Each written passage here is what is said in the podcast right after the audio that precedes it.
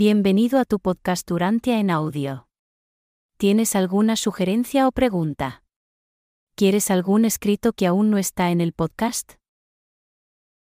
Para esto y más, visita nuestra página de Facebook Urantia en audio o visita nuestra página web urantianeaudio.net.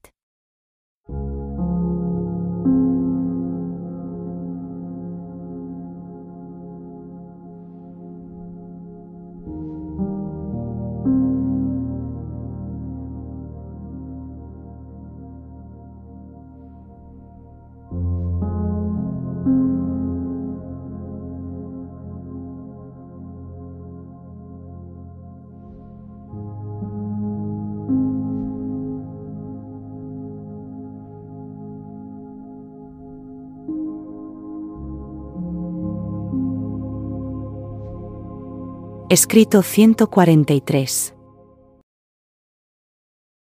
A través de Samaria.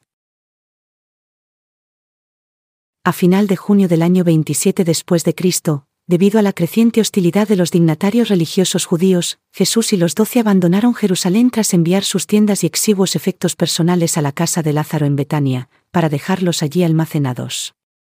De camino al norte, hacia Samaria, permanecieron durante el Sabbat en Betel, predicando allí durante varios días a la gente que venía de Gofna y Efraín.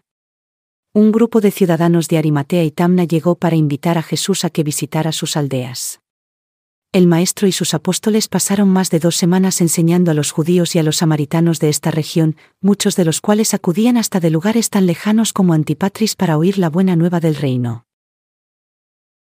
Los habitantes de Samaria del Sur oyeron gratamente a Jesús, y los apóstoles, salvo Judas Iscariote, lograron superar gran parte de sus prejuicios contra los samaritanos. A Judas le resultaba muy difícil sentir afecto por estos samaritanos. La última semana de julio, Jesús y sus acompañantes se dispusieron a partir hacia las nuevas ciudades griegas de Fasaelis y Arkelais, cercanas al Jordán.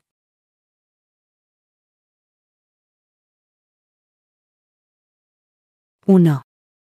Predicación en Arkelais. Durante la primera mitad del mes de agosto, el grupo apostólico estableció su sede en las ciudades griegas de Arkelais y Fasaelis, donde tuvieron su primera experiencia enseñando casi exclusivamente a concentraciones de gentiles, griegos, romanos y sirios, eran pocos los judíos que vivían en estas dos ciudades griegas. Al entrar en contacto con estos ciudadanos romanos, los apóstoles encontraron dificultades a la hora de proclamar el mensaje del reino venidero e inconvenientes hacia las enseñanzas de Jesús. En una de las muchas charlas nocturnas con sus apóstoles, Jesús escuchó con atención las objeciones surgidas contra el Evangelio del Reino, a medida que los doce comentaban las experiencias tenidas en su labor personal con la gente. Felipe formuló una pregunta que evidenciaba las dificultades por las que estaban atravesando. Felipe dijo, Maestro, estos griegos y romanos restan importancia a nuestro mensaje, aduciendo que estas enseñanzas son válidas solo para los débiles y los esclavos. Afirman que la religión de los paganos es superior a nuestras enseñanzas, porque estimulan la formación de un carácter fuerte, sólido y vigoroso piensan que queremos convertir a los hombres en especímenes endebles de sumisos pusilánimes, que muy pronto desaparecerían de la faz de la tierra. Tú les agradas, Maestro, y reconocen abiertamente que tus enseñanzas son celestiales e ideales, pero no nos toman en serio a nosotros. Creen que tu religión no es para este mundo, que los hombres no pueden vivir de acuerdo a lo que enseñas. Y entonces, Maestro, ¿qué le podemos decir a estos gentiles? Después de oír otras objeciones similares contra el Evangelio del Reino por parte de Tomás, Natanael, Simón el Celote y Mateo, Jesús dijo a los doce. He venido a este mundo para hacer la voluntad de mi Padre y para revelar su carácter amoroso a toda la humanidad. Esa es, hermanos míos, mi misión. Y es lo único que haré sin importar que los judíos o los gentiles de este día, o de otras generaciones malinterpreten mis enseñanzas pero no debéis ignorar que incluso el amor divino conlleva una severa disciplina.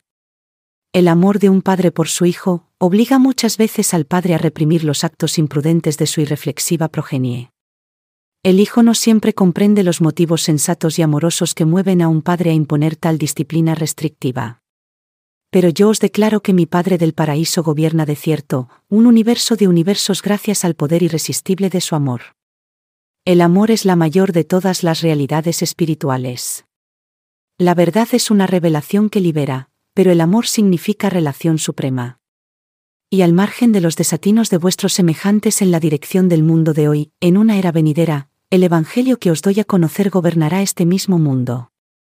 El objetivo último del progreso humano es el reconocimiento reverencial de la paternidad de Dios y la manifestación amorosa de la hermandad del hombre. Pero, ¿quién os dijo que mi Evangelio está exclusivamente destinado a los esclavos y los débiles? ¿Es que vosotros, mis apóstoles elegidos, parecéis débiles? ¿Aparentaba Juan ser débil? ¿Veis que a mí el temor me atenace?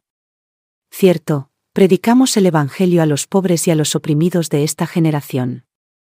Las religiones de este mundo han desatendido al pobre, pero mi Padre no hace acepción de personas. Además, los pobres de hoy son los primeros en escuchar la llamada al arrepentimiento y a la aceptación de la filiación.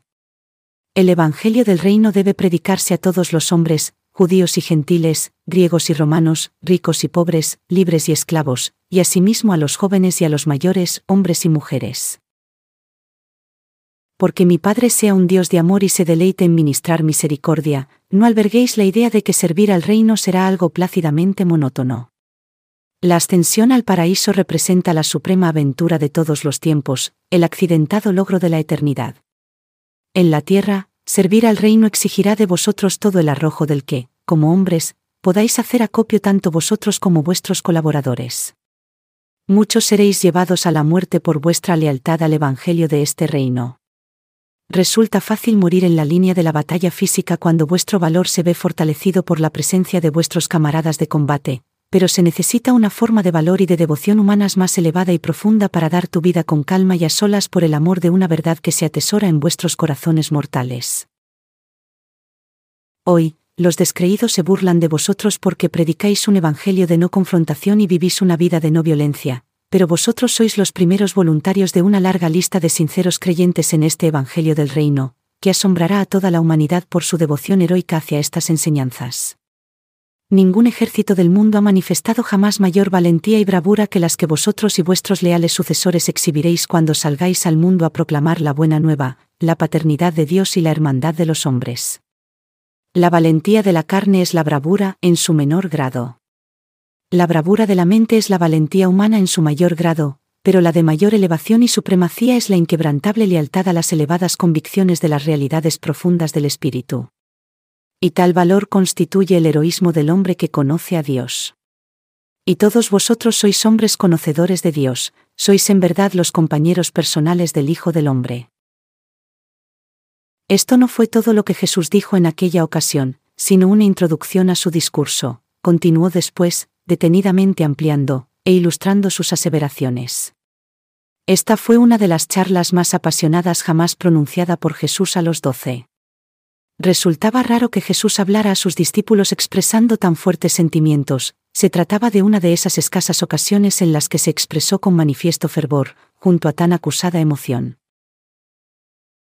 Estas palabras tuvieron un resultado inmediato sobre la predicación pública y el ministerio personal de los apóstoles, desde ese mismo día, su mensaje tomó un nuevo tono de valerosa fortaleza. Los doce siguieron adquiriendo en su enseñanza del Evangelio del Reino un espíritu de positivismo y reafirmación. Desde ese día en adelante, ya no se dedicaron tanto a predicar las virtudes negativas y los mandatos pasivos de la multifacética enseñanza de su maestro.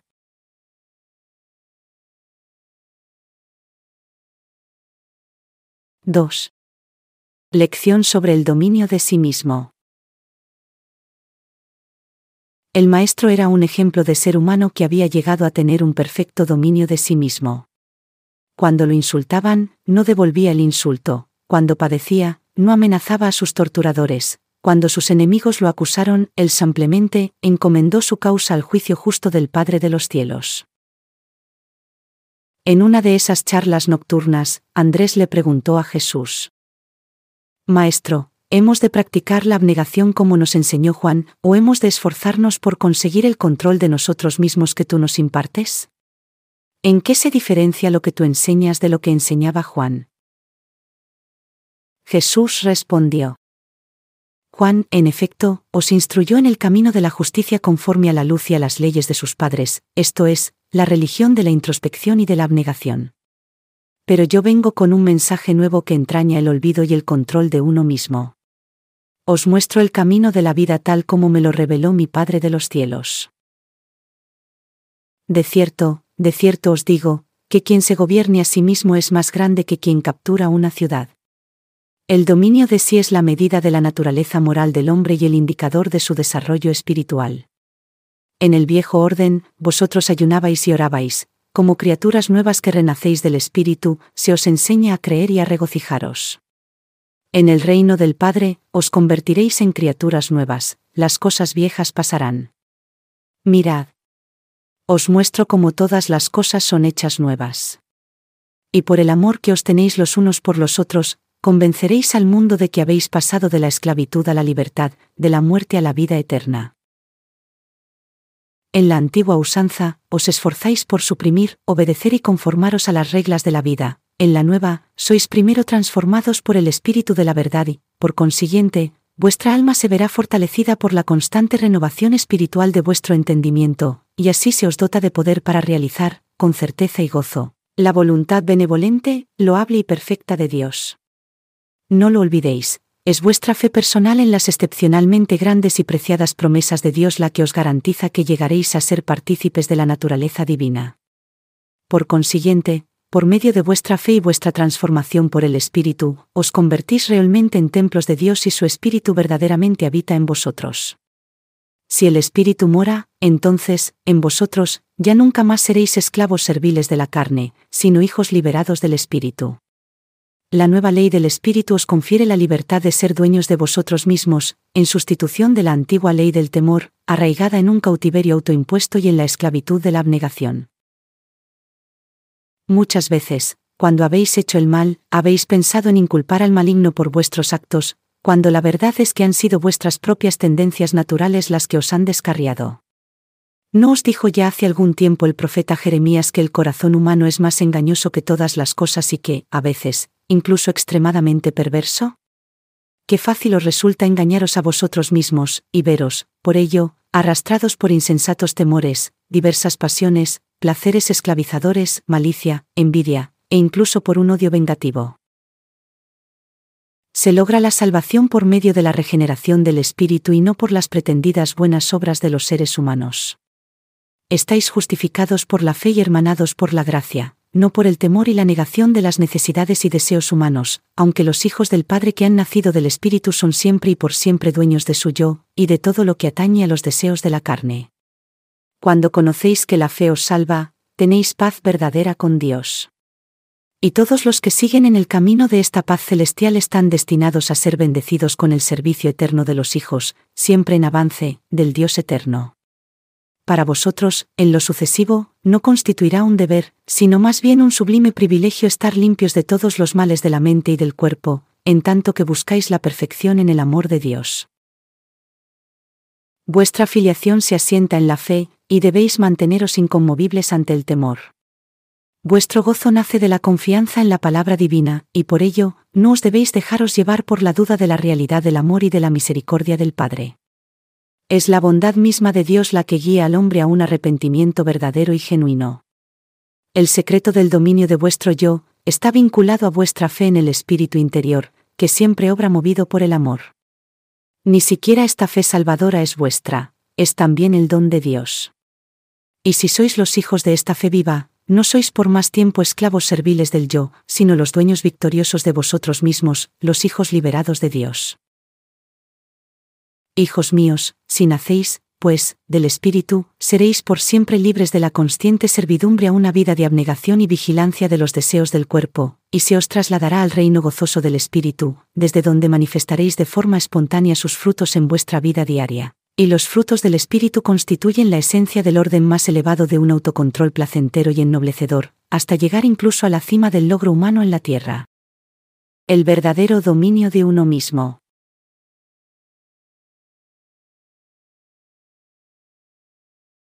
3.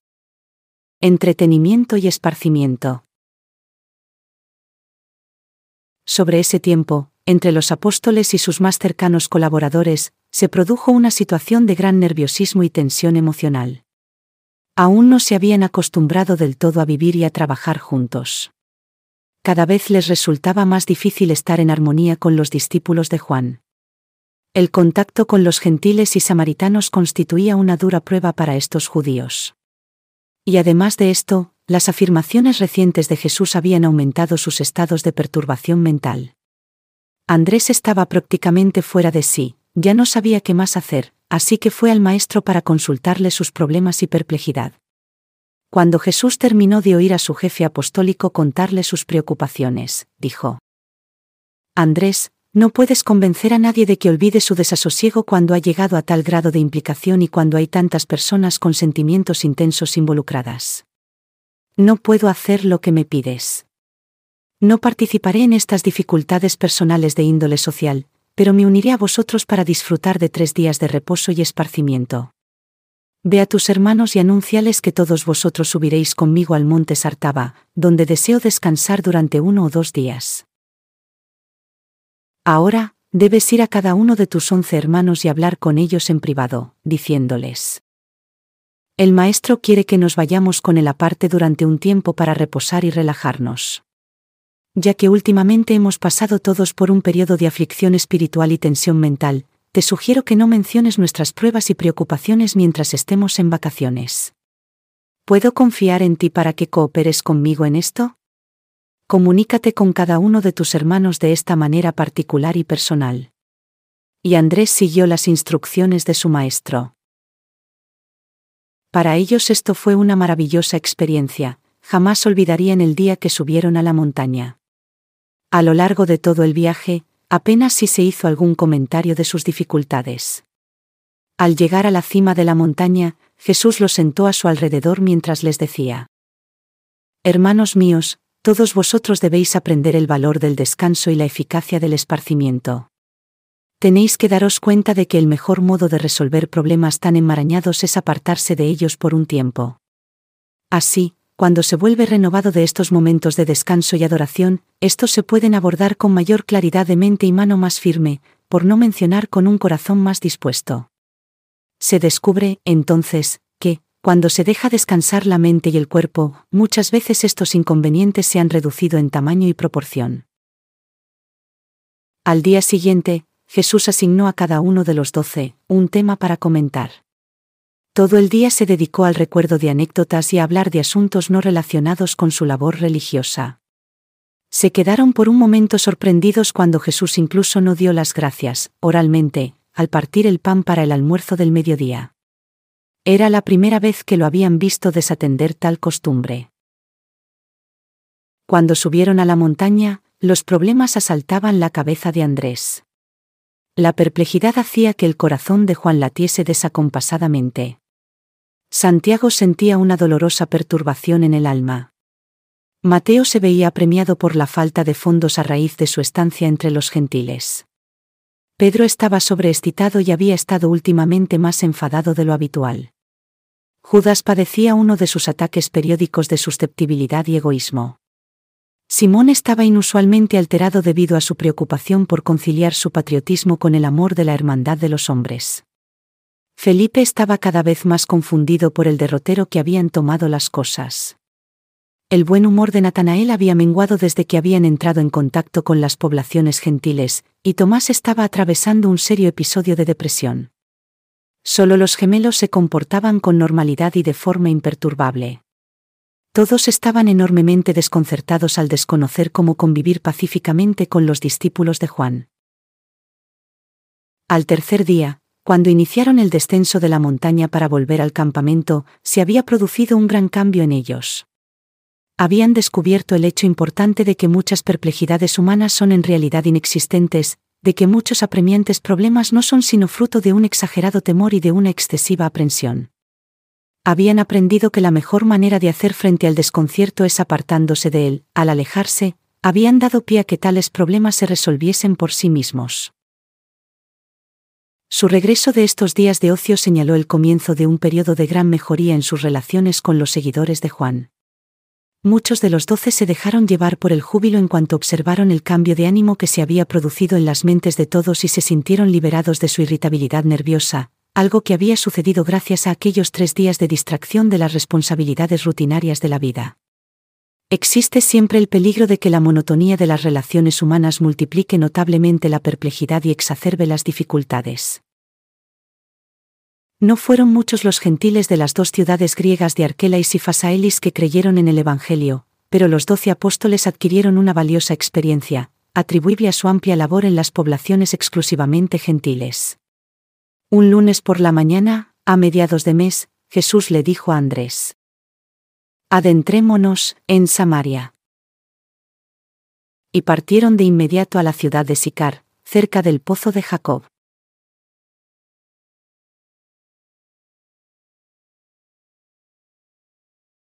4. Judíos y samaritanos. Durante más de 600 años, los judíos de Judea, y más tarde los de Galilea también, habían estado enemistados con los samaritanos.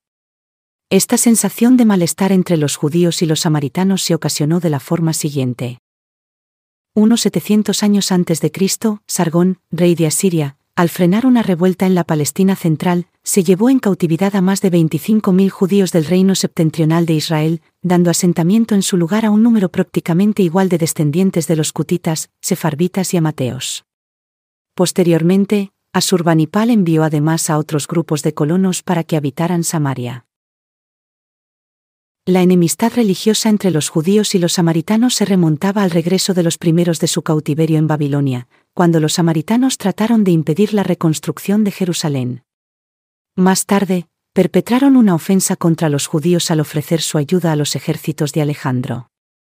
A cambio de su amistad, Alejandro dio permiso a los samaritanos para que construyeran un templo sobre el monte Yerisim, en el que adoraban a Yahvé y a sus dioses tribales, y ofrecían sacrificios siguiendo el tipo de servicio que se realizaba en el Templo de Jerusalén.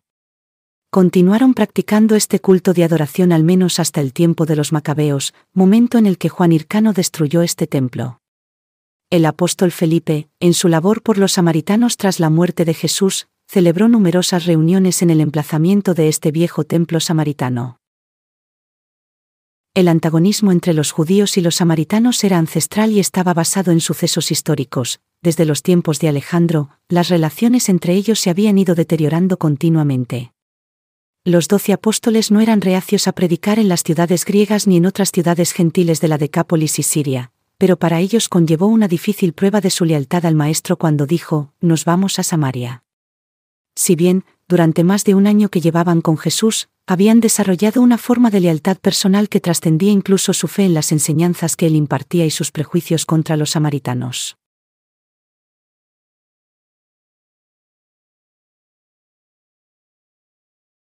5. La mujer de Sicar.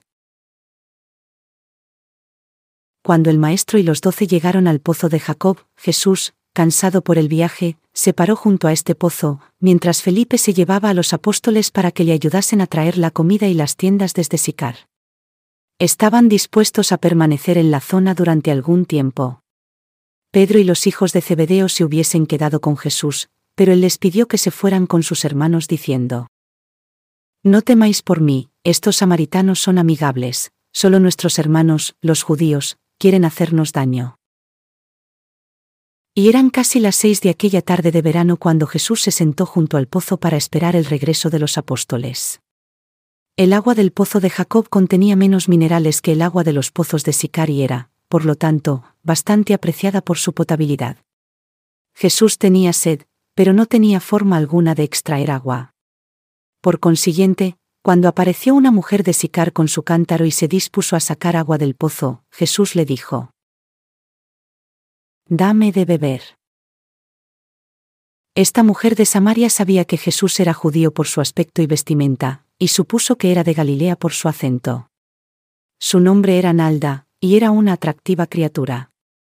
Ella se quedó muy sorprendida al ver que un hombre judío le hablaba de esta manera junto al pozo y le pidiera de beber, no se consideraba adecuado en aquellos días que un hombre respetable hablara en público con una mujer, ni mucho menos que un judío conversara con una samaritana. Por ello, Nalda preguntó a Jesús. ¿Cómo tú, siendo judío, me pides a mí de beber, que soy mujer samaritana? Jesús le respondió. Ciertamente te he pedido de beber, pero si tan solo pudieras comprender, tú me pedirías a mí que te diera de beber el agua viva. Entonces dijo Nalda. Pero, Señor, no tienes con qué sacarla y el pozo es hondo, ¿de dónde pues, tienes esa agua viva? ¿Acaso eres tú mayor que nuestro padre Jacob, que nos dio este pozo, del cual bebieron él, sus hijos y sus ganados? Jesús respondió. Cualquiera que beba de esta agua volverá a tener sed, pero el que beba del agua del Espíritu vivo no tendrá sed jamás. Y esta agua viva se convertirá en él, en fuente de agua fresca que brota para vida eterna. Nalda dijo entonces. Dame de esa agua para que no tenga yo sed, ni venga aquí a sacarla. Además, cualquier cosa que una mujer samaritana pueda recibir de un judío tan digno de encomio será un honor. Nalda no sabía cómo interpretar la actitud abierta de Jesús para dirigirse a ella. En el rostro del maestro percibió el semblante de un hombre recto y santo, pero malinterpretó su lenguaje figurado como si la tratase con familiaridad y como forma de insinuarse a ella.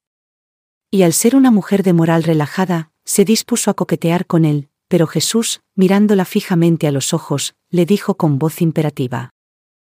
Mujer ve, llama a tu marido, y ven acá. Este mandato hizo a Nalda entrar en razón.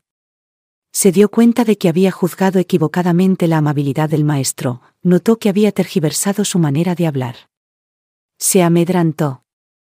Se dio cuenta de que se encontraba en la presencia de una persona fuera de lo común, y tanteando su mente para encontrar una respuesta adecuada, dijo muy confundida. Pero Señor, no puedo llamar a mi marido, porque no tengo marido. Entonces Jesús le dijo, Has hablado con verdad porque, aunque una vez tuviste marido, con el que ahora vives no lo es. Sería mejor que dejaras de jugar con mis palabras y buscaras el agua viva que este día te he ofrecido. En ese momento, Nalda se puso seria, y su mejor yo se despertó. No era una mujer inmoral solo por propia elección. Había sido repudiada de forma despiadada e injusta, por su marido, y al encontrarse en graves aprietos, había accedido a vivir con un cierto griego como su esposa, pero sin contraer matrimonio. Entonces Nalda, bastante avergonzada de haber hablado a Jesús de forma tan desconsiderada, se dirigió al maestro con gran contrición, diciéndole, Señor mío, me arrepiento de la forma en que te he hablado, porque percibo que eres un hombre santo, o quizás un profeta y estaba a punto de pedirle directamente al maestro su ayuda personal, cuando hizo lo que tantos han hecho antes y desde entonces. Eludir el tema de la salvación personal para hacer alusión a una cuestión teológica y filosófica. Desvió rápidamente la conversación sobre sus propias necesidades espirituales para referirse a un asunto polémico. Señalando al monte Yerisim, continuó. Nuestros padres adoraban en este monte y sin embargo, vosotros decís que en Jerusalén es el lugar donde se debe adorar. ¿Cuál es, pues, el sitio más conveniente para adorar a Dios? Jesús percibió el intento del alma de esta mujer por evitar un contacto directo e inquisitivo con su hacedor, pero también vio en su alma el deseo de conocer la mejor forma de vivir. Al fin y al cabo, en el corazón de Nalda había una verdadera sed de agua viva, por ello, la trató con paciencia, diciéndole, Mujer, créeme que la hora viene cuando no adoraréis al Padre ni en este monte ni en Jerusalén. Vosotros adoráis lo que no sabéis, una mezcla de religiones de muchos dioses paganos y de filosofías gentiles. Al menos los judíos saben a quién adoran. Han borrado su confusión al centrar su adoración en un solo Dios, Yahvé. Pero créeme cuando te digo que la hora viene, y ahora es, cuando los verdaderos adoradores adorarán al Padre en espíritu y en verdad, porque así quiere el Padre que sean los que le adoren. Dios es espíritu, y los que lo adoran deben adorarlo en espíritu y en verdad. Tu salvación no viene de conocer cómo deben adorar otros o dónde, sino de recibir en tu propio corazón esa agua viva que te ofrezco ya ahora. Pero Nalda trataría nuevamente de evitar referirse a la embarazosa cuestión de su vida personal en la tierra y del estatus de su alma ante Dios. Una vez más recurrió a preguntas de carácter general sobre la religión, diciendo, Si sé, Señor, que Juan ha predicado acerca de la llegada del propiciador, de aquel que se le llamará el libertador, y que, cuando venga, nos lo desvelará todo, y Jesús, interrumpiendo a Nalda, le dijo con aplastante seguridad. Yo soy, el que está hablando contigo. Era el primer pronunciamiento directo, concluyente y manifiesto, de su naturaleza y filiación divinas que Jesús había realizado en la tierra, y lo había hecho a una mujer, a una mujer samaritana, a una mujer de cuestionable reputación a los ojos de los hombres hasta este momento, pero una mujer en quien los ojos divinos vieron a alguien contra la que se había pecado, más que alguien que había pecado por propia voluntad, un alma humana que ahora deseaba la salvación, la deseaba sincera e incondicionalmente, y aquello era suficiente.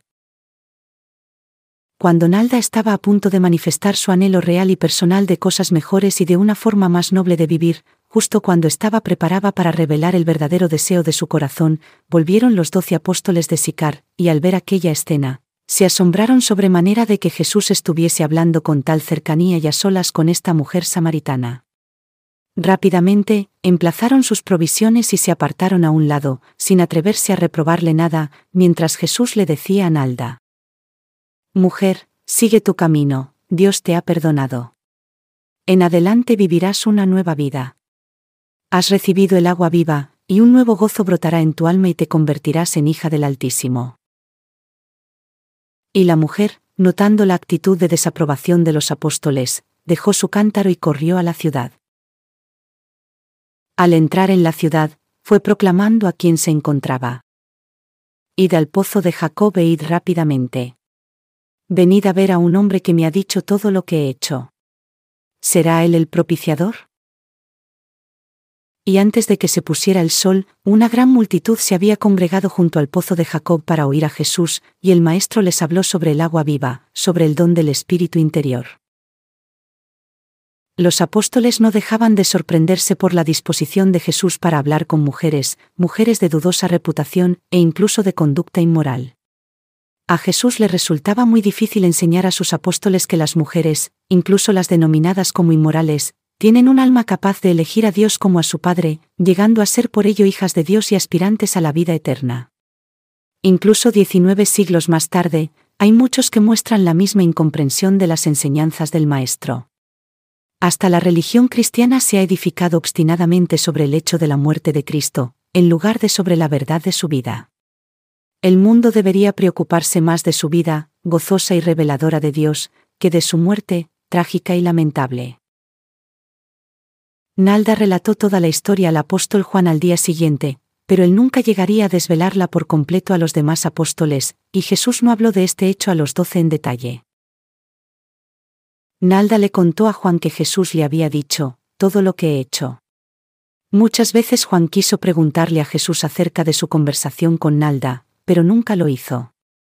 Jesús le dijo a Nalda solo una cosa acerca de ella misma, pero el hecho de mirarla a los ojos y el modo en el que se dirigió a ella le hizo rememorar, de forma instantánea, tal extenso pasaje de toda su accidentada vida.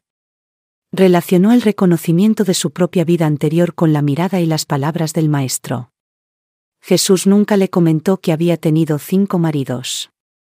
Desde que su marido la repudió, ella había vivido con cuatro hombres diferentes y esto, junto a todo su pasado, se le vino tan vívidamente a la mente cuando tomó conciencia de que Jesús era un hombre de Dios, que le haría decir posteriormente a Juan que, efectivamente, Jesús le había dicho todo acerca de ella.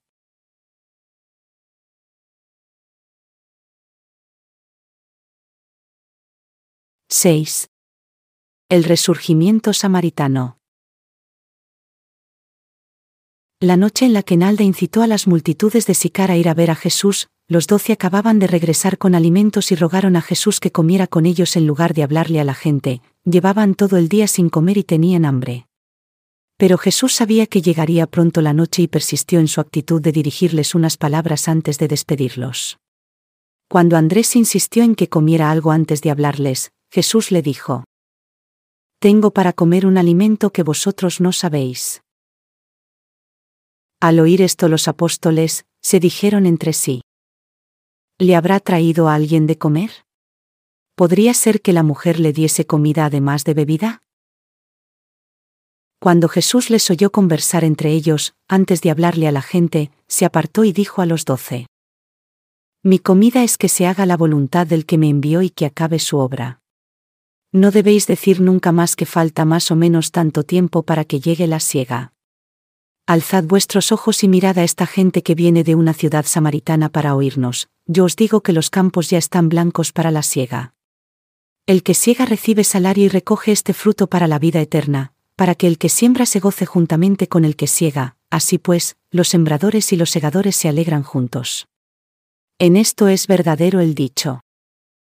Uno es el que siembra y el otro es el que siega. Y os envío a segar lo que vosotros no labrasteis, otros labraron y vosotros estáis a punto de entrar en sus labores. Jesús dijo esto en referencia a la predicación de Juan el Bautista. Jesús y los apóstoles fueron a Sicar y predicaron dos días antes de emplazar su campamento en el monte Yerisim. Y muchos de los habitantes de Sicar creyeron en el Evangelio y pidieron que se les bautizara, pero los apóstoles de Jesús aún no lo hacían. En su primera noche en el campamento del monte Yerisim, los apóstoles esperaban que Jesús les reprendiera por su actitud hacia la mujer del pozo de Jacob, pero él no hizo alusión a este tema. En cambio, les dio una memorable charla sobre las realidades fundamentales del reino de Dios. En cualquier religión, resulta fácil permitir que los valores se vuelvan desproporcionados y que los hechos ocupen el lugar de la verdad en la teología personal. El hecho de la cruz se convirtió en el centro mismo del posterior cristianismo, si bien, esto no constituye la verdad más importante de la religión que pueda inferirse de la vida y enseñanzas de Jesús de Nazaret. La enseñanza de Jesús en el monte Yerisim consistió en, su deseo de que todos los hombres vean a Dios como a un Padre amigo así como Él, Jesús, es un hermano amigo. Y repetidas veces, les recalcó que una relación basada en el amor es lo más grandioso del mundo, del universo, así como la verdad es la más extraordinaria proclamación del cumplimiento de estas relaciones divinas. Jesús se dio a conocer a los samaritanos con tanta claridad porque podía hacerlos sin percances, y porque sabía que no volvería a visitar la zona central de Samaria para predicar el Evangelio del Reino. Jesús y los doce estuvieron acampados en el monte Yerisim hasta finales de agosto. Predicaban la buena nueva del reino, la paternidad de Dios, a los samaritanos de las ciudades durante el día y pasaban la noche en el campamento. La labor que Jesús y los doce realizaron en estas ciudades samaritanas dio su fruto en la cantidad de almas que se ganaron para el reino y contribuyó notablemente a preparar la magnífica labor de Felipe, en estas regiones tras la muerte y resurrección de Jesús, con posterioridad a la dispersión de los apóstoles hasta los últimos confines de la tierra por la severa persecución de los creyentes en Jerusalén.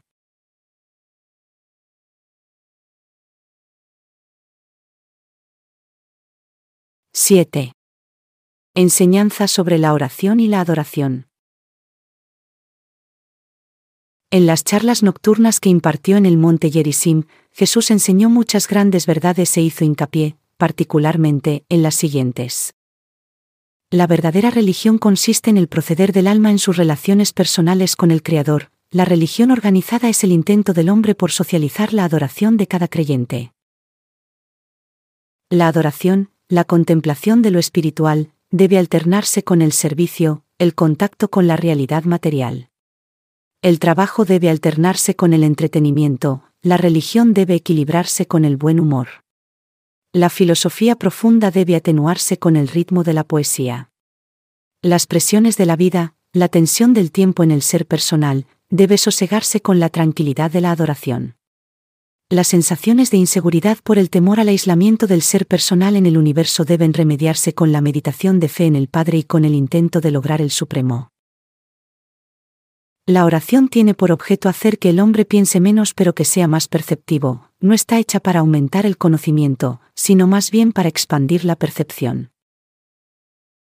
La adoración tiene el objetivo de anticipar una futura vida mejor y hacer, luego, que estos nuevos significados espirituales tengan su reflejo en la vida presente. La oración es sustento espiritual, pero la adoración es creatividad divina. La adoración es el modo de buscar en el uno la inspiración para servir a otros muchos. La adoración es el rasero con el que se mide el grado del desprendimiento del alma del universo material y su adhesión, simultánea y segura, a las realidades espirituales de toda la creación. Orar es recordarse a sí mismo, Pensamiento sublime, adorar es olvidarse de sí mismo, suprapensamiento. La adoración es atención sin esfuerzo, reposo verdadero e ideal del alma, una forma de apacible ejercicio espiritual. La adoración es el acto en el que una parte se identifica con el todo, lo finito con lo infinito, el Hijo con el Padre, el tiempo es el acto de conformar el paso a la eternidad. La adoración es el acto de comunión personal del Hijo con el Padre Divino, es la adopción de actitudes reconfortantes, creativas, fraternales y románticas por parte del alma espíritu del ser humano. Aunque los apóstoles solo llegarían a entender algunas de las enseñanzas que Jesús impartió en el campamento, en otros mundos sí lo hicieron, y lo harán otras generaciones en la tierra.